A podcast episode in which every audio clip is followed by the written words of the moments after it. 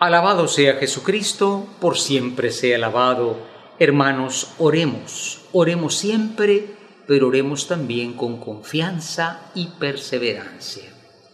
Qué importante la enseñanza de este domingo de la palabra de Dios, porque ustedes saben que orar es un gesto cristiano fundamental. Oración viene de or, decimos oral, tratamiento oral, por ejemplo, ¿no? Es la boca, hay que orar haciéndolo mental, pero también eh, físicamente, con nuestras palabras, con nuestros labios. Pero el orar tiene que estar también lleno de dos actitudes importantísimas, la confianza y la perseverancia. Eh, no quiere decir que nosotros oramos haciendo cosas extraordinarias, dándonos golpes en el piso, haciendo alabanzas multitudinarias. No, el Señor sabe lo que necesitamos, pero hay que orar con confianza y con perseverancia. Y naturalmente, hermanos, pues hay que dar la acción de gracias al Señor. En este domingo se nos pide que nosotros mm, recobremos algo que nos falta mucho, ¿no? Y es esa acción de gracias. Dar gracias es reconocer lo que se ha recibido. Y naturalmente por eso nosotros hoy tenemos varios ejemplos. El primero es el de Naaman, el sirio, un importantísimo general de un país extranjero que tenía lepra, lepra de la palabra leper, que es escama, la, la, piel se le caía, la carne se le hacía escamas. Bueno, no había curación para el vacilo de Janssen en ese tiempo. Pero le dicen, ve a Israel un hombre tan poderoso bajando a un país tan pequeño. Va, báñate en el Jordán. Y él se resiste porque es soberbio, pero al final alguien le aconseja, hace eso y queda curado.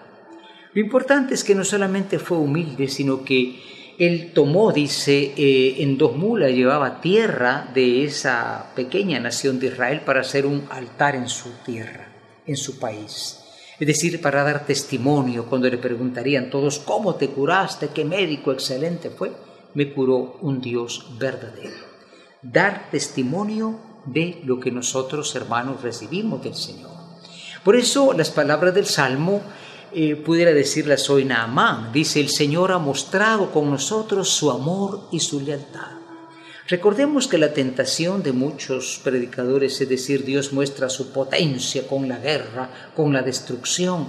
No, Dios muestra su poder en el amor, en la lealtad, porque si tú y yo no cumplimos lo que prometemos, Dios siempre cumple lo que nos ha prometido. Tarda, pero no olvida. Qué importante lo que dice Pablo también hoy, ¿verdad? Cuando escribe esta carta a Timoteo, le dice, mira, yo estoy en cadenas por Cristo. No estaba Pablo pasando una vida muy fácil, estaba encadenado, pero él da testimonio, dice, llevo cadenas por Cristo, no porque sea yo una persona mala, la iglesia hoy sufre tantas persecuciones, pero importantísimo el testimonio de los mártires, de la iglesia que sufre, pero no se aparta de su Señor.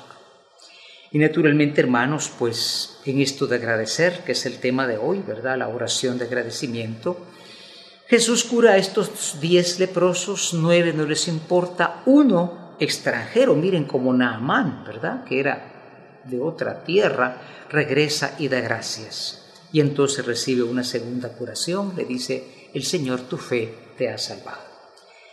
Importante que nosotros agradezcamos, agradezcamos y nuestra vida cambiará.